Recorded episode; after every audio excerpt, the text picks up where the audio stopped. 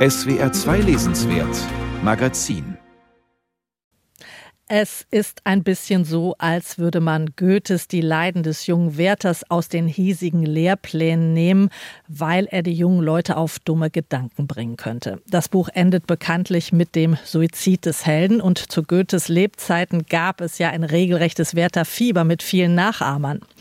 Triggerwarnung für den Werter also. In England ist man da vielleicht schon einen Schritt weiter. Eine Anfrage der Tageszeitung The Times ergab, dass mindestens zehn Unis Bücher aus den Lehrplänen entfernt haben, weil der Inhalt den Studierenden nur schwer zumutbar sei.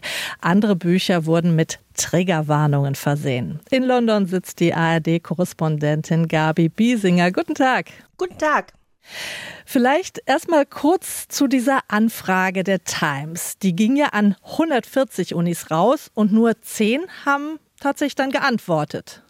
Naja, die Times schreibt, zehn Unis haben die gesamte Anfrage ausführlich beantwortet und zwei, nämlich die Unis Essex und Sussex, die haben angegeben, dass sie Bücher aus Lehrplänen entfernt hätten, um Studierende zu schützen. Acht weitere haben angegeben, bestimmte Bücher nicht mehr als Pflichtlektüre auf Leselisten zu haben, sondern als optionale Literatur. Und bestimmte Bücher wurden eben mit sogenannten Triggerwarnungen versehen, wenn es um Gewalt, Missbrauch oder Suizid geht.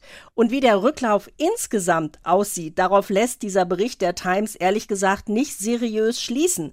Was die Times aber dann noch thematisiert ist, dass einige Uniprofessorinnen und Professoren bei Twitter wegen dieser Befragung ihrem Ärger Luft gemacht hätten und von einem rechten Kulturkrieg da auch die Rede gewesen sei und man sich gegenseitig ermuntert habe, diese Abfrage der Times eben zu ignorieren.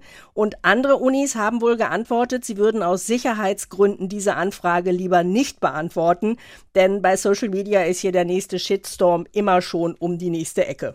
Also es ist ein bisschen unklar, äh, was jetzt bei den anderen Unis los ist, aber zehn haben geantwortet und die Ergebnisse sind tatsächlich nicht uninteressant, denn unter den inkriminierten Büchern der Unis, vor denen gewarnt wird, da finden sich zahlreiche Klassiker. Vor welchen Büchern wird denn da vor allem von Uniseite gewarnt und warum?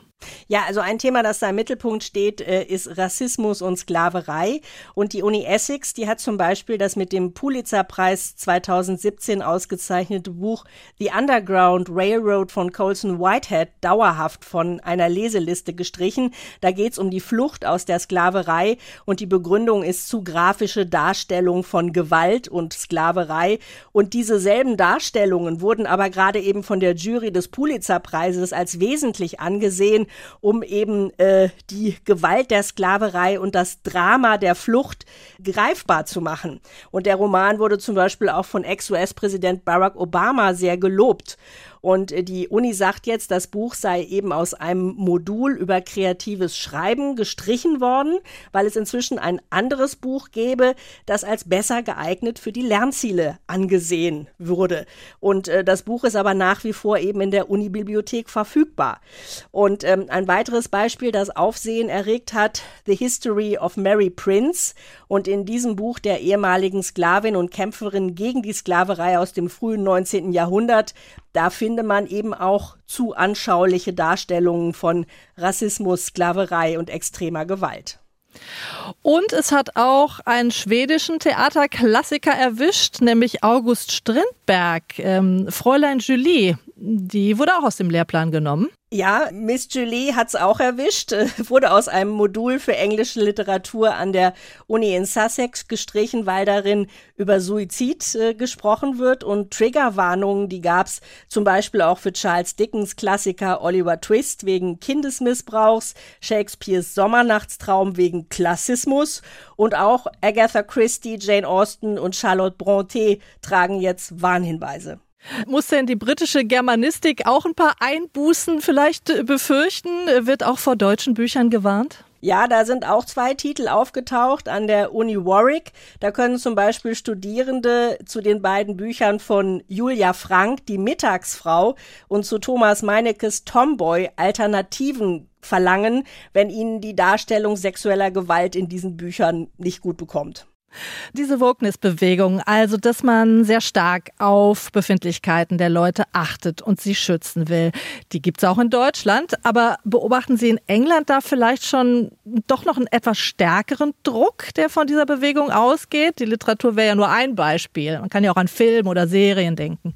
Genau, also man merkt schon, dass Triggerwarnungen hier in mehreren Bereichen eine immer größere Rolle spielen. Zum Beispiel, wenn ich mir hier Fernsehserien in der Mediathek im iPlayer angucken will, dann ploppt da häufig eine Warnung auf, dass da Suizid thematisiert wird, was auch manchmal ein bisschen Spoiler sein kann, dass da sexuelle Gewalt vorkommt oder einfach auch nur schlimme Fluchereien.